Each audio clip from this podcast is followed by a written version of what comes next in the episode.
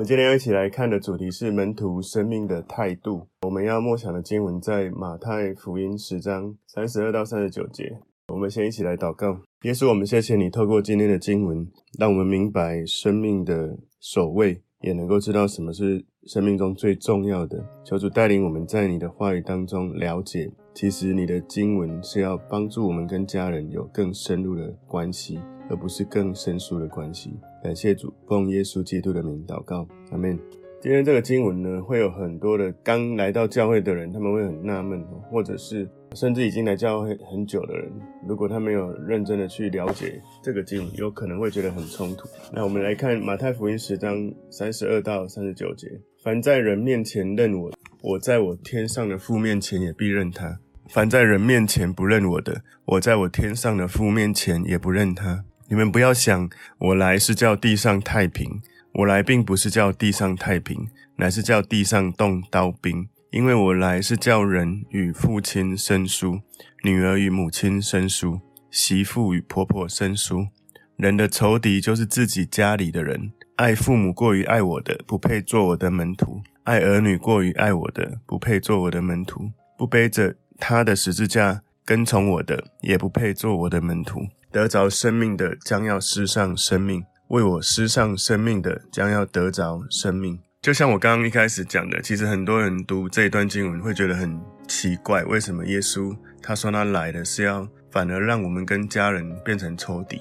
其实这个，如果我们更多了解他的意思，应该就会理解了。那今天的主题，门徒的生命态度，我归纳今天的经文有五个重点。第一个是公开承认信耶稣。公开承认信耶稣。十章三十二到三十三节说：“凡在人面前认我的，我在我天上的父面前也必认他；凡在人面前不认我的，我在我天上的父面前也不认他。”也就是说，如果你说你愿意信耶稣，愿意当基督徒，那基督徒有一个很重要的一个观念，他不是一个信徒，他是一个门徒。因为信徒是指我相信你就结束了。那门徒是我相信了之后，做你要我做的事，做你正在做的事。所以，身为基督徒，其实耶稣他在最后的给门徒的一些最重要的教导，哈，在大使命这个经文里面呢，他有讲到说，你们要去使万民做我的门徒，不是做我的信徒。做门徒就是做耶稣做的事，而且耶稣说，我所做的事，你们要做比我更大的事。所以，如果你说你是基督徒，真正的基督徒是一个门徒。那门徒就要在这个经文里面告诉我们，就是你要勇敢承认耶稣基督是你的主，公开在众人面前的承认。如果我们没有公开我们对耶稣基督的忠诚，其实耶稣他对我们永远是忠诚的。可是我们会觉得他真的会对我们忠诚吗？有时候是这样，我们对别人的态度会觉得别人也会对我们是这样，但。别人不一定对我们是这样子，所以常常有人会觉得说神离我好远。事实上，真正的状态是你离神很远，然后你觉得神离你很远。所以耶稣他呼召每一个人，他是公开呼召的，他没有秘密的呼召。像他在海边直接公开呼召这些渔夫，所以没有什么秘密的基督徒了。我为什么这样讲？因为有一些人他是基督徒，他很不好意思，他很怕被公司同事啊或班上的同学知道他是基督徒。特别，如果你是国小或者国中，有时候你在学校很多的同学大部分不是基督徒的时候，你会有一些的，因为圣经的教导，你不拜拜啊，或者是别人在讲一些不好的话，你不要讲啊。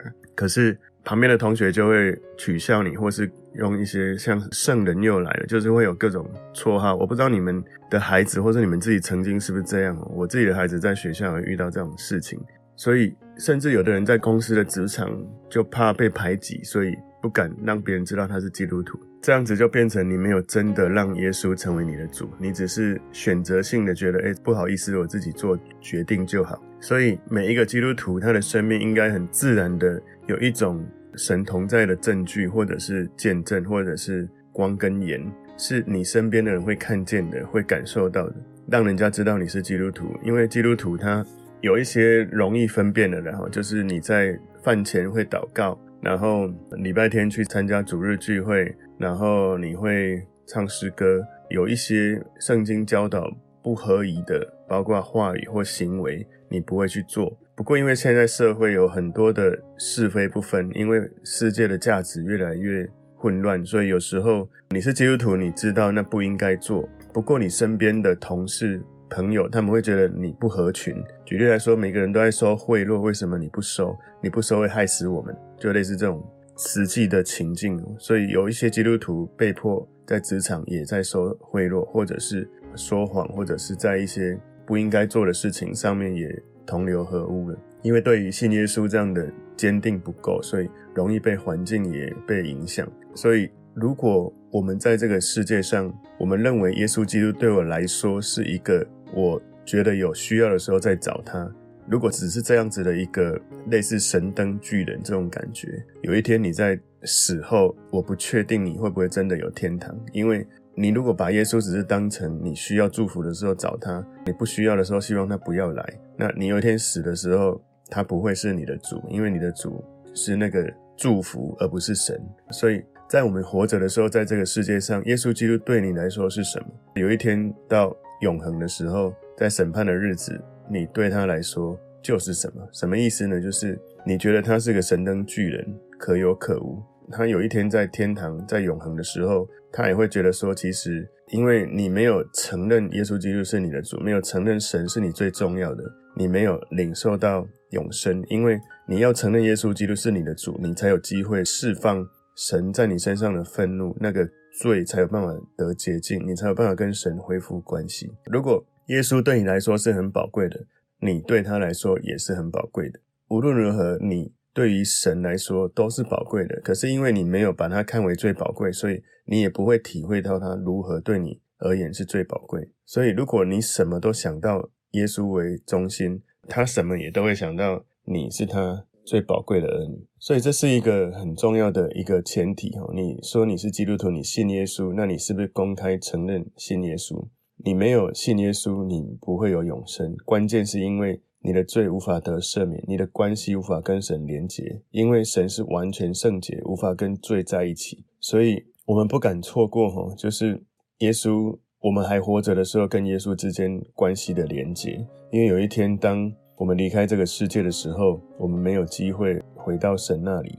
所以，这是第一个，公开承认信耶稣；第二个，门徒生命的态度；第二个重点，在选择中产生分歧。马太福音十章三十四节说：“你们不要想，我来是叫地上太平。我来并不是要叫地上太平，乃是叫地上动刀兵。所以，如果你听耶稣他登山宝训讲到八福，八种祝福，我准备在今年会有一个系列讲到幸福的再思，就是更深层次来体会什么是幸福。登山宝训讲到八种祝福，那登山宝训其实是和平的信息。不过呢，因为耶稣号召。”呼召个人要完全委身于耶稣。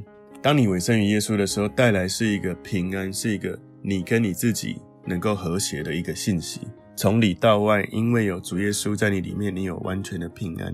不过呢，第一个冲击的就是在跟你最亲近的家人跟你之间，信念价值会产生分歧。所以你在选择某些事情的抉择的时候，我举例来说，我刚刚所说的。同事所有人都在收贿赂，你不收，因为你认识了耶稣，信靠圣经所教导的真理。这一些不公义的事，我们不再做了。当然，在家里不会有这样的议题的，但是在家里比较遇到大的冲突，就是家人拜拜你不拜，然后家人觉得礼拜日要好好的休息，结果你去教会，然后你要捐献就自由捐献，为什么要十一？其实这是常常在家里会带来的一些冲突。还有一些可能生活的各种的信念价值会有一些冲突，所以三十五节说：“因为我来是要叫人与父亲生疏，女儿与母亲生疏，媳妇与婆婆生疏。人的仇敌就是自己家里的人。”这是在十章三十五到三十六节。所以，如果你接受耶稣，而你的家人没有接受耶稣，你们整个家族就会有可能会产生你跟家族之间的冲突。所以他说，人的仇敌是自己家里人，比较是因为你信了耶稣之后，会有一些冲突会开始发生。我在第三个重点会再更多解释这件事。第三个重点，门徒生命的态度是让耶稣居首位。马太福音十章三十七节，这里说：爱父母过于爱我的，不配做我的门徒；爱儿女过于爱我的，不配做我的门徒。所以耶稣用更强烈的一个措辞解释：门徒最爱的必须是耶稣，跟随耶稣，让耶稣居首位，在所有的家人之上。而且他甚至呢，我的理解，他不能够跟你的家人排序谁是一二三，不是这样子排，因为耶稣不是第一，他是唯一，他是你生命里面唯一一个最重要的。我为什么会这样讲？因为人的。能力有限，人的脾气有限，人不可能像神这么无限。如果你不是把耶稣基督放在你生命的首位，当你遇到跟家人冲突的时候，你没有一个比你家人更高的一个神的能力、神的慈爱、神的恩典来帮助你度过这个冲击。当你还没有信耶稣的时候，你遇到吵架、冲突，遇到跟家人有一些信念价值的问题的时候，我们会比谁的口才好，谁的能力好，谁的资源好，谁说的比较有道理。可是，往往我们吵完架，你可能说赢了，可是对方气得不得了。就是虽然你理智赢了，可是情感输了。就是他觉得，好吧，你说的都对，可是我就不想理你。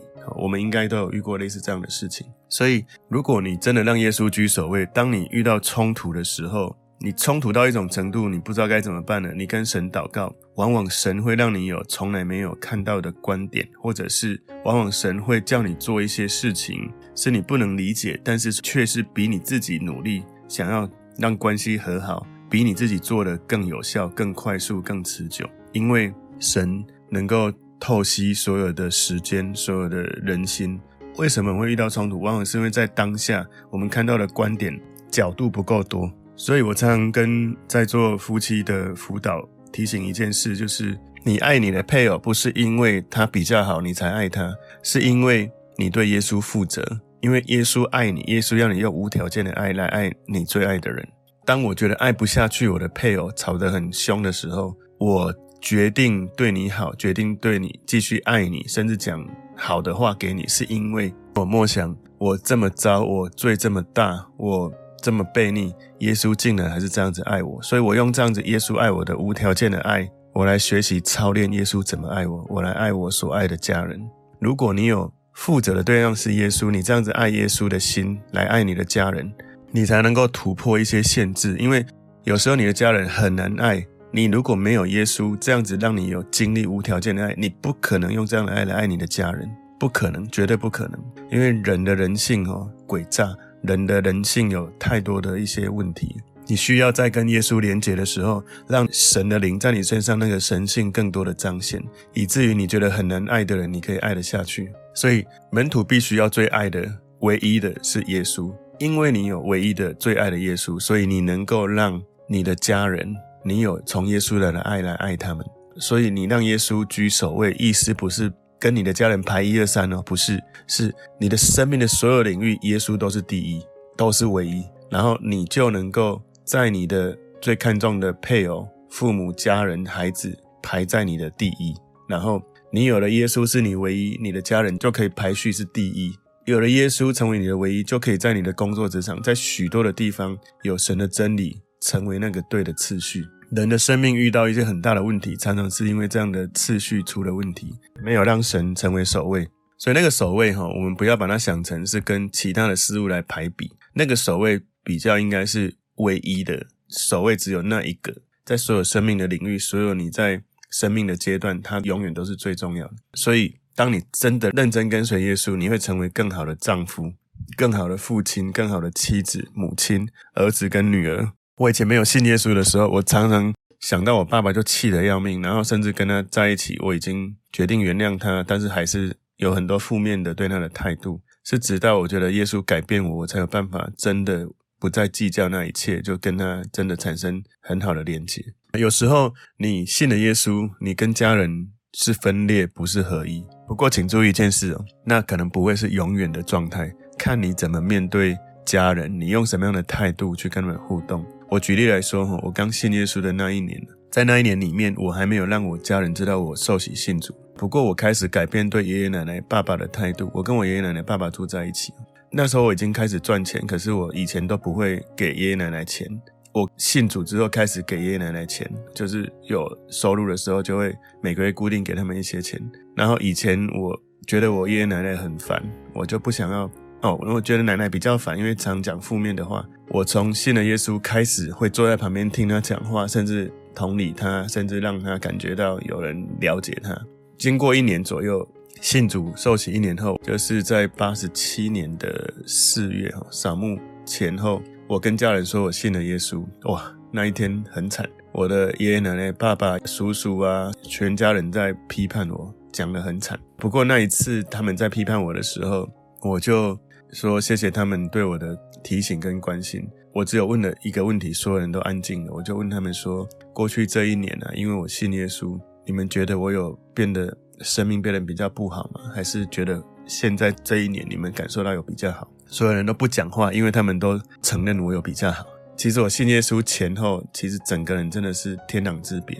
几个月以后，我爷爷奶奶跟我说，其实基督教还不错。然后后来。我要结婚的时候，爸爸跟我说：“你一定要算八字。”然后我就去跟我奶奶说：“爸爸要我算八字，你觉得呢？”我奶奶就跟我说：“不用，你有你的信仰，你不用一定要听你爸爸的，因为他们兄弟每个人都算八字，每个人婚姻都很失败。”后来爷爷奶奶跟我爸爸都信主受洗，所以有时候刚开始的确遇到冲突。可是如果你能够活出耶稣在你身上那种爱、那种对的态度。不是用很优越或是很骄傲的态度在跟家人互动。其实你是基督徒久了，他们会体会信耶稣真的好在哪里。就好像你是一颗钻石，你被藏在一个矿石里面，别人还是会看得出来的。你在你的家里有耶稣的生命，他们一定会体会。所以，我们就要去反思自己，不管是你的配偶、父母、儿女、兄弟姐妹，有没有可能让他们一点一滴感受到。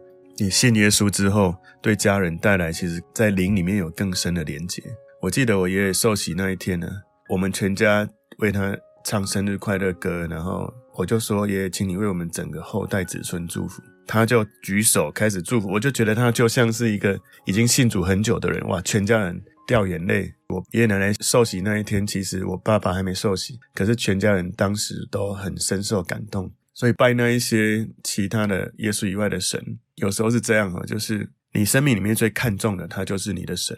如果你最看重的是你的家人，你的家人就是你的神。有很多丈夫，他的神是他的太太；有一些太太，她的神是她的丈夫；有些父母，他的神是他的儿女。可是有一天，这个神不听他的话的时候，他就痛苦了，因为人都有独立自主的一些思考，所以我们的神不可以让家人当神，也不可以让任何事物当神，那都不是最好的。因为最好的是耶稣基督，你有耶稣基督，你才能够让你的生命像他，以至于你能够跟家人有更深入的灵里面更深层的连结。门徒生命的态度第四个重点：背起十字架跟从耶稣。十章三十八节说：“不背着他的十字架跟从我的，也不配做我的门徒。”所以门徒必须要跟随耶稣到一种程度，愿意背十字架。在耶稣那个时代，背十字架都是一些犯人，你一背起来，结局就是死亡。在罗马那个时期，那个政府，没有谈判，没有妥协的，你背十字架没有回头，唯一一个盼望就是死了要复活。所以你的十字架不是你特别的考验，或是你的麻烦。你背十字架只有一个最重要的含义，就是死亡。什么意思呢？就是让你的老我死在十字架，以至于让神的灵使你。老我死掉，新我复活，这是我们要了解。十字架有一个重要的意义，是我让主掌权，我让我的老我死在十字架上，不再用我过去的信念、价值跟性情来过我继续的人生。所以，当你信主受洗，你是不是愿意背十字架还不一定。你愿意背十字架是。理论上是这样，你受洗信主应该是都已经愿意背十字架了。可是有的人他只是想要有永恒、有天堂，可是他没有愿意完全的让主掌权。所以我用比较简单的解释，就是背十字架有另外一个含义是让主掌权。你背十字架，神要你做什么，好，我去做；神要你跟你的家人的沟通的方式调整，好，我调整；神要你原谅你一直觉得过不去的某个家人，原谅。背十字架是让主掌权，是让。主告诉你要做的事情，你愿意去做。我再多补充一下，背十字架，有时候你觉得你是在背那个沉重的东西，可是往往是在你生命最不堪、最痛苦的时候，十字架是撑起你一个重要的依靠。今天第五个重点，门徒生命的态度是领受复活的生命。马太福音十章三十九节说：“得着生命的将要失丧生命，为我失丧生命的将要得着生命。”所以门徒的生活看起来会遇到一个矛盾的论点：你要失去生命才会得到生命，你要死了才会活。复活的生命是你背起十字架跟随耶稣之后才会得到的。所以，我们背十字架就是要跟随耶稣。如果你背十字架但不跟随耶稣，不愿意听圣经的教导，不愿意去教会参加聚会，不愿意去。十一奉献，不愿不愿意让耶稣所做的教导活在你的生命里面，那其实你是价值冲突的。逃避十字架的基督徒不是基督徒，一个不跟随耶稣背十字架的人，他不是一个基督徒，因为这个就是圣经的教导，告诉我们要活出来的。其实，在十章三十九节里面所说的，你要得到，要失去。其实我们这两个礼拜去一九一九骑单车环岛，我发现不只是我，有非常多的。骑乘的勇士，他们都有体验到一件事：我们以为我们是来服侍，其实我们发现我们是来被服侍的。我们以为我们在牺牲，但其实我们是来得到。我们在给予这个募款的金额，我们在用行动支持这些急难家庭的时候，往往我们会从跟他们的互动，或者在这个付出的过程，我们自己的生命体验或成长更多。所以，这是今天我们要看的主题：门徒生命的态度有五个重点。第一个重点是公开承认信耶稣；第二个是在选择中产生分歧；第三，让耶稣居首位；第四，背起十字架跟从耶稣；第五，领受复活的生命。我们就先一起来祷告：主耶稣，谢谢你透过今天的经文教导我们门徒生命的态度，求主带领我们在今天的经文里面能够活出来。感谢主，奉耶稣基督的名祷告。阿门。我们就来安静聆听神。